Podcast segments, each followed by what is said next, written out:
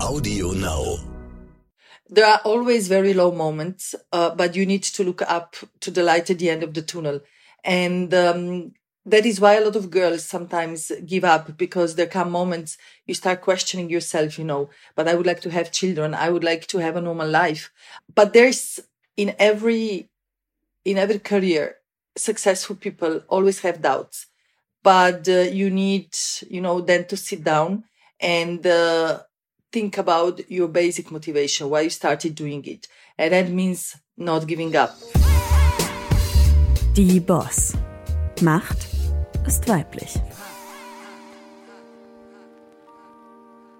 Hello, everyone, and welcome. I am Simon Menne, host of the podcast Die Boss from the Stern magazine. Today I have an international guest, and she is not only a boss, but also a chef. Ana Roš is the chef of the two star restaurant Hiša Franco in the romantic Sochatal in Slovenia, near the Italian border. She was nominated as the best female chef on the list of the 50 world's best restaurants.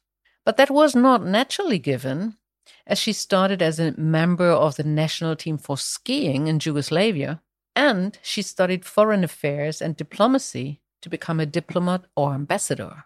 All this sounds very exciting to me, and I'm looking forward to learn more. Just one technical remark up front. We are talking via web, and the line is fragile today.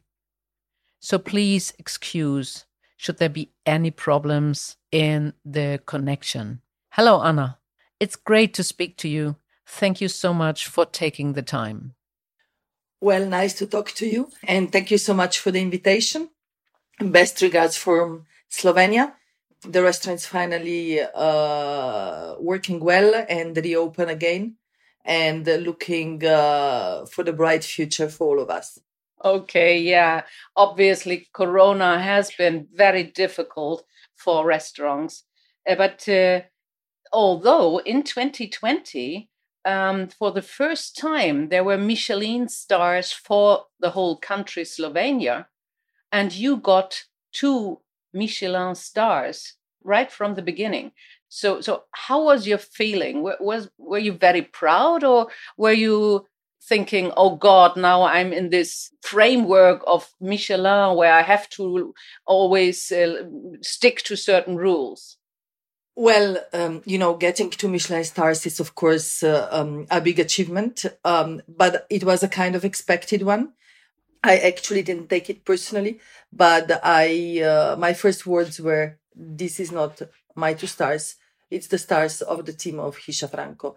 And uh, the day after, I had a long conversation with the director of Michelin, and he actually said that what they really appreciate in Hiša Franco is actually the value of the team, how everybody stands out with an incredible knowledge. And I give them a platform they can actually show it. We are a kind of uh, putting on a challenge each of us every single day to make happy every single guest, whether that is a Michelin inspector or that is a, a normal guest.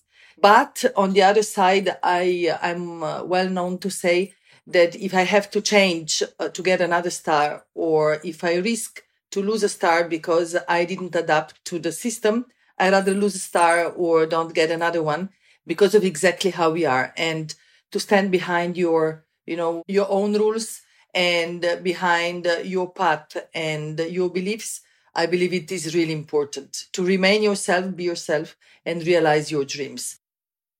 When you were young, it was not necessarily the dream to become a chef because uh, actually uh, first you were a great uh, sports person uh, being part of a national team. And uh, after that uh, you went to to study diplomacy and foreign affairs. Um, so so how did becoming a chef become your dream? What did what did change? I honestly very often in my life follow uh, you know follow the life follow uh, what the life is has prepared for us follow the heart. But uh, uh when i was a kid i actually was uh, completely into sport skiing but i also was a dancer at the same time. So i didn't even uh, think about what i'm going to do as adult. And then um, when i had to decide for the university It was the time I already quitted skiing and uh, got injured because I thought dancing is gonna be my life, and uh, because of the the injury, I I couldn't proceed with that. So uh, you know, I had a few months to decide, and uh, since I'm very empathic and uh, I like helping people, and I was just after my trip to Africa with my parents, I thought that this would be uh, to become a diplomat to help people could be a, an amazing mission. And so I decided to study foreign affairs um, in Italy. But then I made a, a quick stage at the Ministry of Foreign Affairs and understood that this is a very bureaucratic work. And I somehow thought that uh, I'll go nuts if I have to sit in the office uh, days and nights behind computer and instead of dealing with real people. Honestly, you see, these are like small crossroads that the life prepares for you. Um, after that stage, I was entering to the fourth year of the university. I met my future husband. They had a restaurant on the countryside. And because, as I said before, sometimes more follow the heart than the brain. I, of course, finished the university, but after that, I didn't proceed the diplomatic career in Brussels, where I was supposed to go to one of the European commissions, but actually decided to, to return to the Valley and take over the project of Hiša Franco, where Walter's parents were actually having a simple, simple place on a Slovenian countryside. Um, but they were about to decide to retire and they were looking for someone who would take over. As you decided to do that, did you then already say, I want to make it special or, or was it developing during the, the time? Because I'm asking because I think some young talents always think very very straight into i want to become uh, uh, i want to have a career i want to be a star uh, and then i hear very often and also in my career it was like that uh, that there are crossroads and sometimes there are surprises. And uh, and as you said you you sometimes have to be spontaneous and to follow your heart. So was was your plan from the very beginning to make it a restaurant with stars? Or was it no i want to make it a nice place and then it developed into further achievements? The only ambition that we had was to survive you know to have enough money we can travel to have enough money to readapt the house it needed the investment especially we didn't understand uh, somehow how we are going to manage it because the Soča Valley at that time wasn't a gourmet or a touristic destination. And the Slovenians are not really great foodies. So it all went step by step. But the difference between me and most of the young cooks today or the chefs of those that time was that I'm completely autodidact. It means that, um, you know, I don't have uh, in my head, not even today, a structure um, how the cook or chef should be thinking. So of course I was different from the straight beginning because um, I if I did a goulash, I didn't want to do a traditional goulash. I I did it my way. So this happened because, uh, of course, I wasn't in a box of a culinary school where they somehow wash your brain, make sure that you will never change that uh, basic recipe. I was always very creative about that because I didn't have the basic knowledge, um, you know, how to do it the way the school says you have to do it. And then, of course, there is also my creative character, which is, uh, it, comes also from my long time dances classes. I was doing the contemporary dance where the improvisation is um, a very strong part of it. And I was extremely good at that. And I'm also a very good writer. So uh, this creative part of my brain is very developed. And in cooking, that is very important. So we have a freedom of expression, which comes from being autodidact and of course the creative part.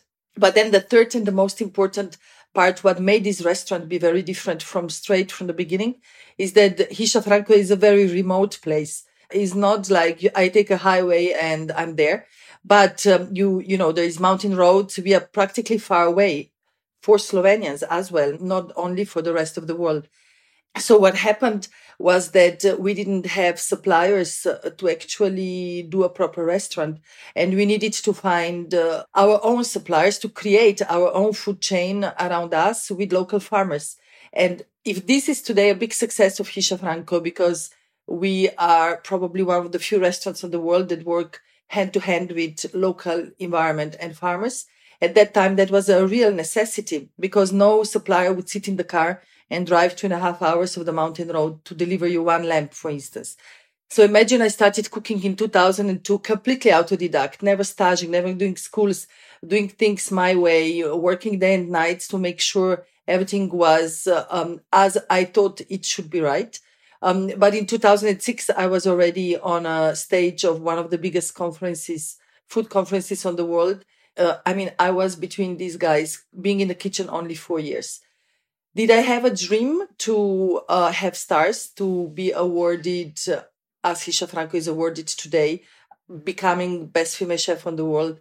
Never, never. I think the only, um, the only engine which was pushing me to work so hard to, you know, be better every day was to convince guests from the region that it's worth taking, sitting in a car and driving to Hiša Franco because, you know, uh, that was the only way the restaurant could survive.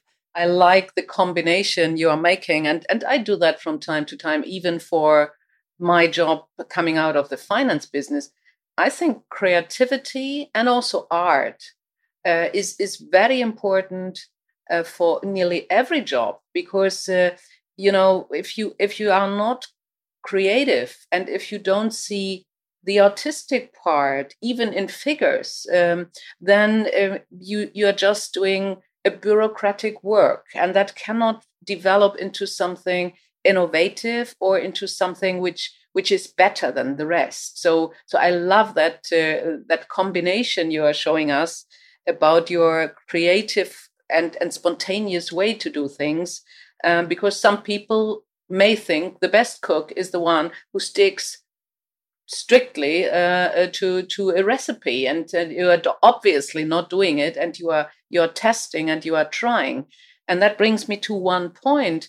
You of course went through a lot of difficulties. Now it sounds good. You you said uh, okay already in 2006 uh, you were in, in one of these very important events but you went through difficult times. You you just said uh, your first thing to think about was how do we survive and uh, and you also said there were so many things which went wrong, which went wrong with my bread, which went wrong with my pasta. I think that is also important to learn how do you overcome these obstacles, also this very difficult times? How do you constantly continue, even if you go through a period where you think, oh God, everything is so difficult, I cannot do it anymore? What is the experience there?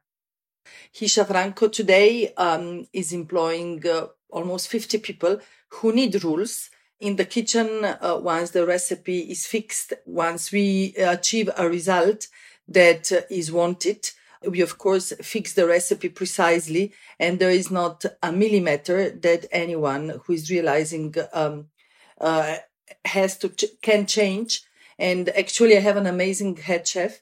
He's from Colombia, um, he's actually one of those people um, who respect the personality of the chef that is mine so much that he doesn't allow to anyone to change even a type of a flour on a dish before I say we have to change that flour. Um, you know how you go over the difficulties of the beginning to reach a result of a house that has uh, her own rules, but very strict rules. That is the whole journey. Um, I believe that, um, you know, there were so many times I wanted to give up. There were so many times, you know, I I went to bed and I was looking to the mirror crying, and I was like, "But why the hell are you doing it?" This is the sports is gave me a lot, and I think it is a characteristic to people who do sports there are always very low moments, uh, but you need to look up to the light at the end of the tunnel. And um, that is why a lot of girls sometimes give up because there come moments you start questioning yourself, you know, but I would like to have children. I would like to have a normal life. But there's in every, in every career, successful people always have doubts, but uh, you need, you know, then to sit down and, uh, think about your basic motivation, why you started doing it. And that means not giving up. There is always, and especially in so tough works where there's so many hours that we are doing um, in the kitchen, that you start doubting and questioning. But then you have to reset uh, a little bit your mind and understand what was your primary goal and then follow it.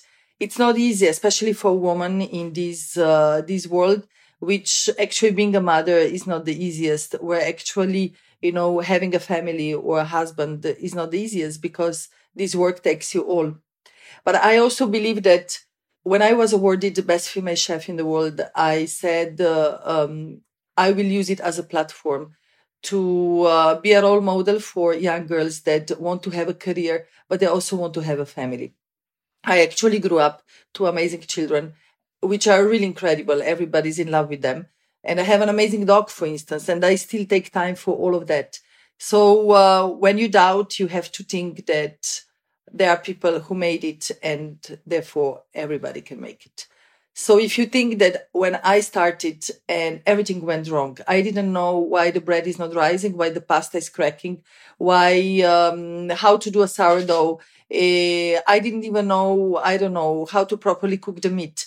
Uh, to the result of today where everything is really perfect and that there is like not one detail missing from the aesthetic and from the technical part.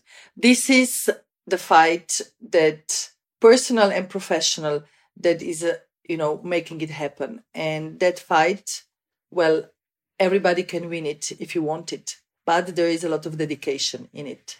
That is that is a great mat- message, and actually, this is why I said I I wanted to talk to you because uh, it's so important that uh, we have role models like you are, uh, being a mother, uh, having a family, uh, but still uh, working so hard, uh, combining it all, uh, and not giving up. And uh, um, I think that that is that is really important. And and finally saying, okay, and I get so much back from my guests and from my family uh, that it's all worthwhile.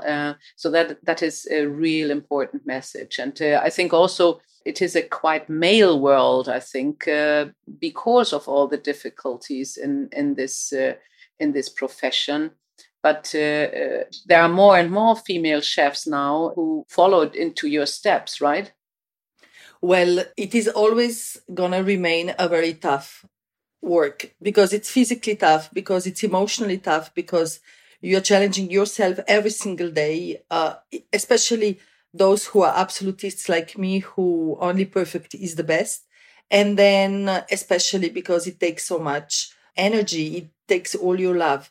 And that, that's why I don't believe that the numbers between men and women are ever going to be the same because well, usually in Slovenia, we say that every man has a, a, very strong woman behind him. Why do we say that? Because that woman is making sure that the man with a career can have a career because she's there, you know, to take care of the family. She's there to make sure that a man comes home in a warm house, uh, in a warm home, um, that he has whatever he needs to make his career happen. So she's a kind in a shadow. While on the other side, women, uh, we rarely have that. I don't know a lot of uh, women who have a full support that a woman usually gives to a man in a man. Um, and that is what will make our profession always be more male dominated. Um, but there is more and more, and every year more uh, beautiful female chefs who are not only successful, and we talk about them because they are female, but because they are really amazing cooks. Like one of them was just awarded best female chef uh, uh, for the 2021 is uh, Pia Leon from uh, Peru. And um, she has together with her husband uh, virgilio martinez the restaurant central in lima but she also opened her own restaurant.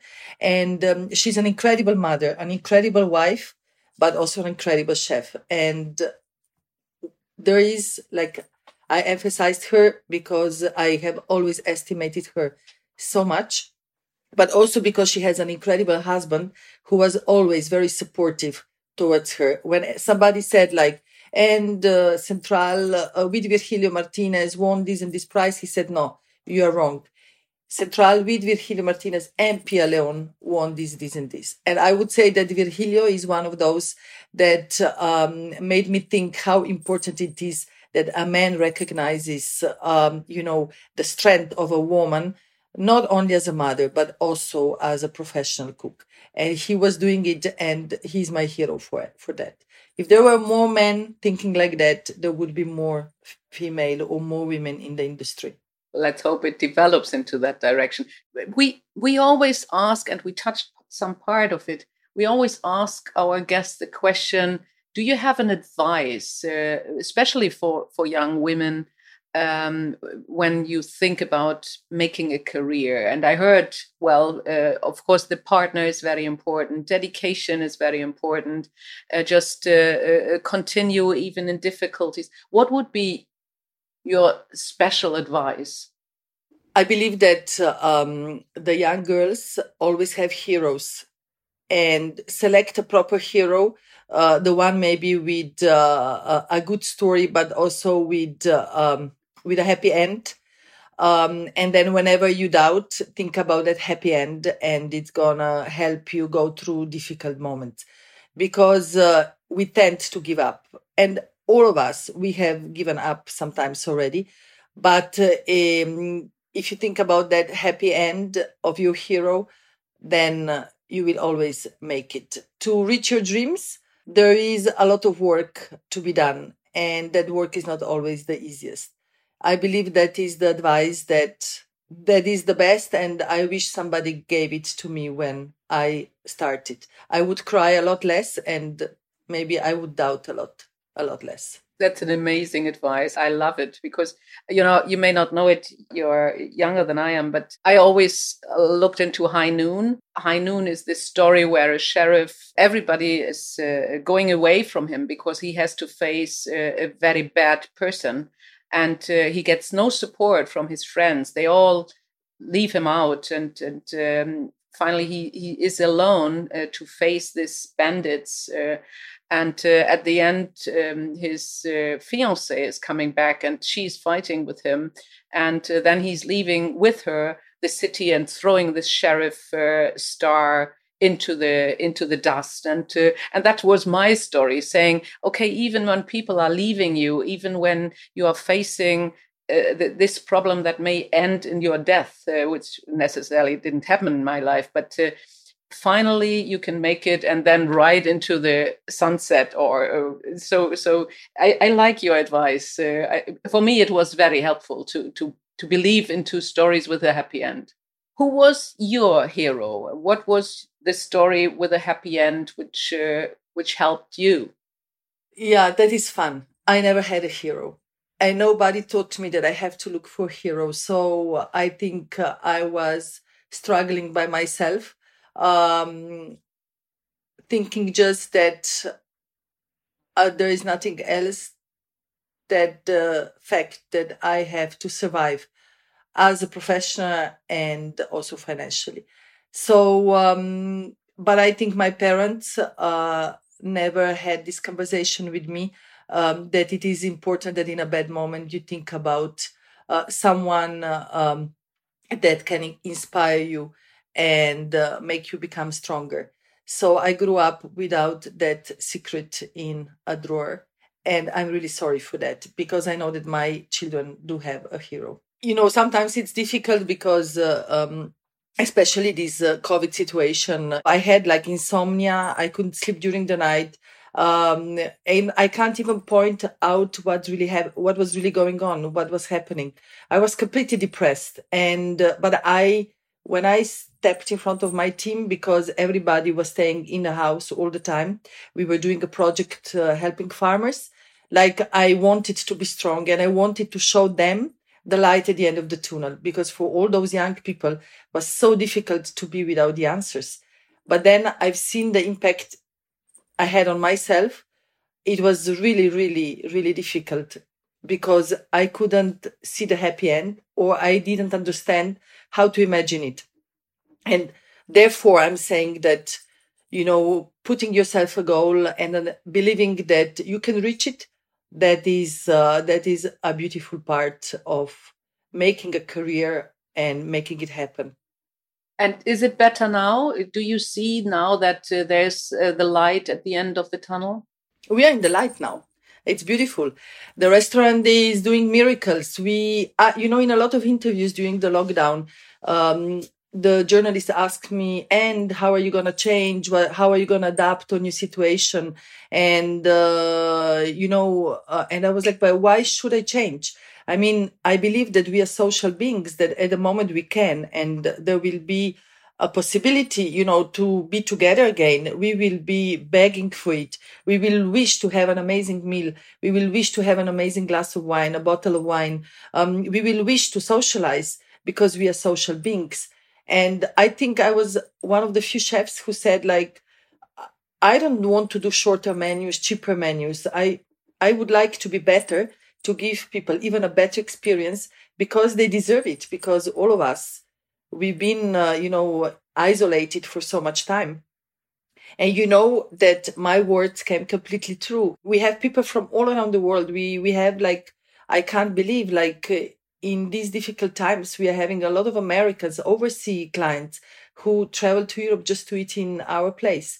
It means that, you know, th- this is the light. And every single guest who comes to Hiša Franco after, after and during this difficult period is a light for me. It proves I was right that sometimes, you know, um, after every rain, the sun comes out, which is tattooed on my left left hand uh, is absolutely true. Let's talk about your team a little bit. You have a, a Colombian sous chef, if, if that's right. You have a diverse team, a young team. And you also said that uh, you are perfectionist, but at the same time, you want the people to be motivated and in a good mood and no screaming. So, what is your your team, and how, what is your style of guiding your team? Uh, we come from different age groups and I, we have a very good um, gender equality. We are nationally very, um, very picturesque. We are coming from 25 different countries. South America, like Chile, um, uh, Chile, Colombia. Uh, we are having uh, you, people from United States, from South Africa, from Thailand, uh, and we are covering practically the whole Europe. Um, the language is English uh, I am very selective when I am uh, um, when I'm hiring people. Uh, we do now in the time of the Zoom, we can do it. We, of course, when we receive CVs, I study them and then uh, I have three Zoom calls before the trial because I want uh, people that can interact with my team in a good way. Um, of course, very knowledgeable people that you need on this level are sometimes very, you know, they have strong egos. And I like strong egos. I have a strong ego. But uh, um, at the same time, you know, this strong ego needs to adapt to the team without uh, conflict, without, with a harmony to say. Because when you see a team working, it needs to be practically uh, a show in a theater where you see, uh, you know, just a flow that is happening and uh, the conflict between the team uh, can very soon become a cancer.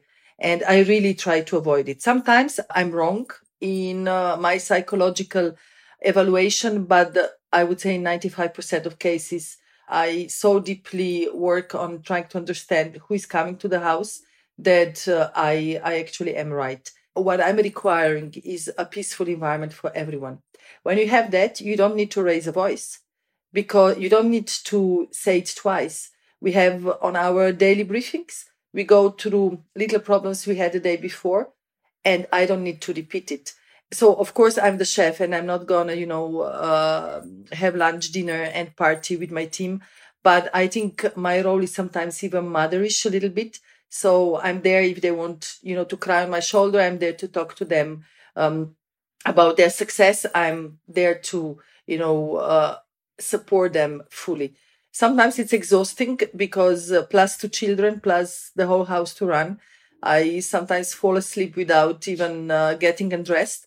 But it is so crucial. If you want to have a good team in a good harmony you are the first role model and you are there for them whenever they need you. We are always asking uh, our guest about a title for a biography or an autobiography. But I, I read in the preparation that you wrote already a book, which is uh, Sun and Rain, and I, I didn't read it, I didn't find it. Can you tell us about it? And can you maybe think about a title for your biography or autobiography? Sun and Rain is uh, partly written uh, um, by myself, half of the book. I was writing directly in English, and the other part, which is supposedly um, factographical, but then it became personal too. Uh, is written by my uh, by my friend. Um, she is a journalist for Slovenia National Television, Kaja Sajovic. And uh, so the fun thing is that I said, Kaja, you will write. Uh, she's an amazing, by the way, uh, research journalist. So I said, when I speak about the goat from Drežnica, I will go with personal stories because you know I have some personal relationship to that goat but you have to write how many goats are still there and what's going to go happen with them in the future. But then we both jumped into very personal stories. So it's a kind of um, every chapter has two faces. One is mine and one is hers. So, but when she was supposedly factographical, she actually became personal too. So it's a very emotional reading because Kaya knows this area very well because, you know, by writing the book, we had a lot of episodes together and i am very happy because uh, like uh, the times uh, declared the book uh, the book of the week and uh, i think uh, the wall street journal one of the six most beautiful objects in the for the 2020 and i was so proud of it because there is so much hard but very personal work in it but especially it's a very good reading.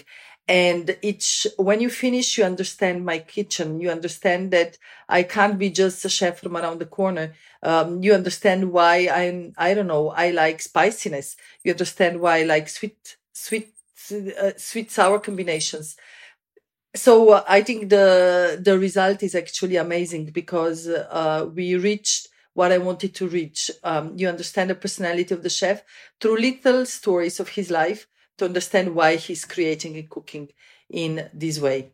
Is there, and, and because we are doing an international uh, podcast here, we are always asking is there anything special in Slovenia, especially for females, which other countries should adopt? Something where Slovenia is a benchmark, where, where we can learn from? Or you mentioned already it's quite traditional uh, which is a little bit like in Germany. But what is the good part about it? I believe that Slovenia is giving a lot of space to women. Uh, I think a lot of uh, um, a lot of strongest positions in the countries are taken by women. Uh, let's say if I just uh, see in the local environment, the strongest uh, people are women, like the director of the local milkery, which is very important the school director. In our government, we have uh, a full gender equality. Uh, there is a lot of women ministers. Um, in the parliament as well. Um, the directors of hospitals are women. Um, you can also see we are very good in sports, but girls are very good in sports. Um, so I, and they are heroes. We are not, when we talk about heroes, we don't talk about male heroes only, but we do see girls as heroes. That sounds good, and and I like the sentence. We do see girls as heroes. Uh, that that is uh, very special and and and just great. Ana, can you tell us, with being uh, in your profession and mother at the same time, uh, were there any rules? How did you prioritize, or how do you how do you decide um, what what is now the priority, family or job? Well, you know, a woman always lives uh, uh, with a sense of guilt. When you are with your team, you're not with your children. When you're with your children, you're not with your team. So uh, sometimes my children would be entering to the kitchen with an open uh, book saying, Hey, mom, I don't understand these mathematics. Can you help me out? And I was like just plating.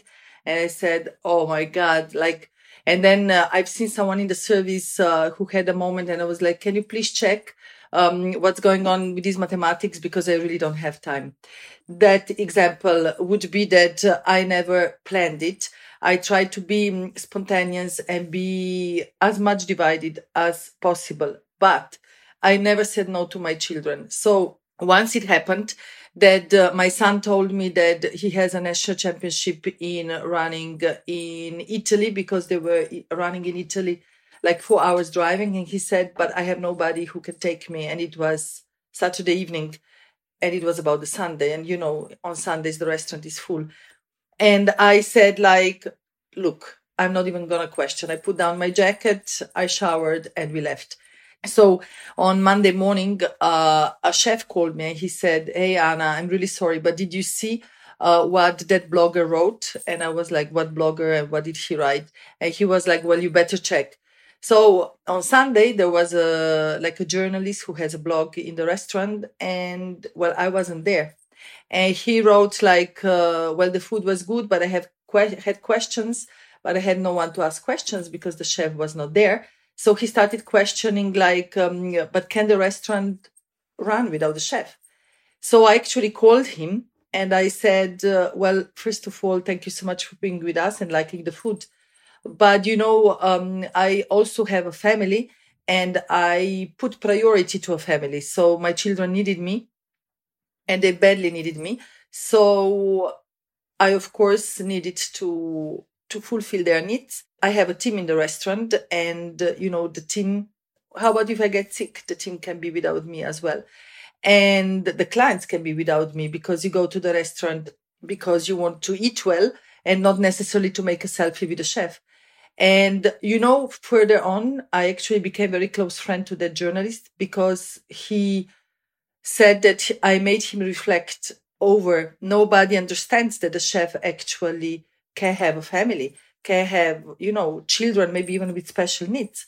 Um, and we are also human beings, and a human being usually uh, is essentially a parent.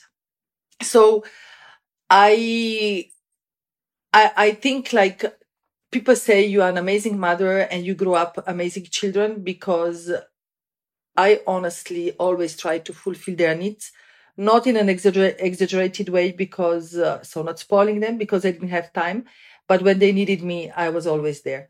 So the team knew and that let's say I can disappear in the service or during the dinner service for half an hour because I'm going to have dinner with children, talk about, you know, their problems, understand what's going on at school. And I believe I always just gained respect because of that. When I want to book a table in your restaurant, how long upfront do I have to do that? Well, it is not so difficult to book a table in Hiša Franco because uh, um, we are very flexible with reservations. And uh, so uh, there is always last minute cancellations or um, there is also periods when the restaurant is not that busy as uh, that is.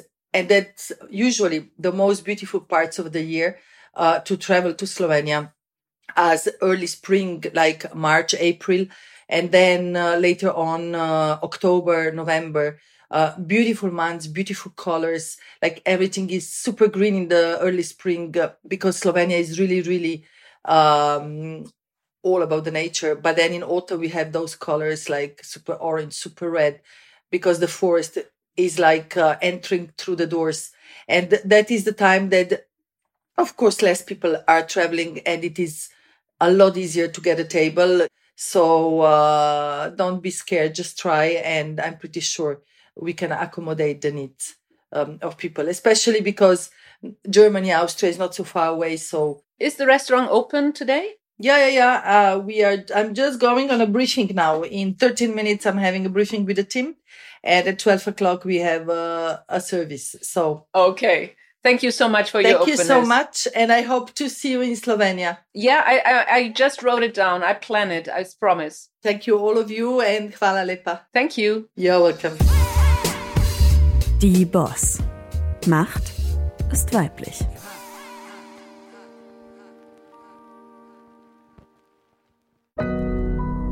Audio Now.